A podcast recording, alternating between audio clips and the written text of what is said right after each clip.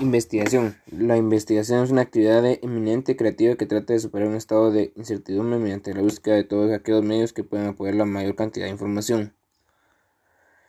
La investigación criminal es el instrumento técnico por el cual el responsable de la misma investigador puede descubrir los hechos necesarios y suficientes para poder perseguir los delitos, a sus autores con eficacia y conforme a la ley. Las fases de la investigación, la recopilación, la ordenación, la clasificación, la sistematización, discriminación y conclusiones. En la actualidad la investigación criminal ya, ya no es la tradición, ahora nuestro parecer se compone de tres vertientes, legal, policial, científico, pericial.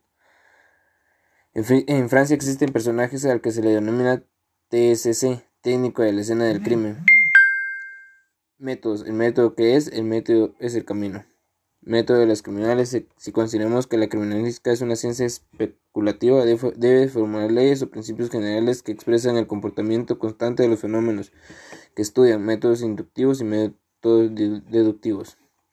Dentro de los principios que hacen válido el método que aplica la criminalística para resolver los problemas que se plantea son principios de intercambio, principios de correspondencia de características, principios de reconstrucción de fenómenos o hechos y principios de probabilidad.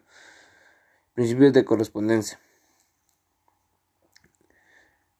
El proyectil encontrado en el lugar de los hechos fue disparado por el robo del cuestionado. El desarmador hallado en un sospechoso, sospechoso fue el que se utilizó para fracturar la puerta de la casa donde se cometió el robo. Las impresiones dactilares. Esas son las técnicas de la criminalística.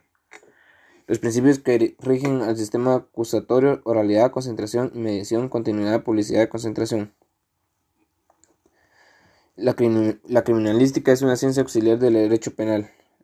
El derecho penal es el conjunto de normas que ayudan a resolver los conflictos derivados a conductas humanas.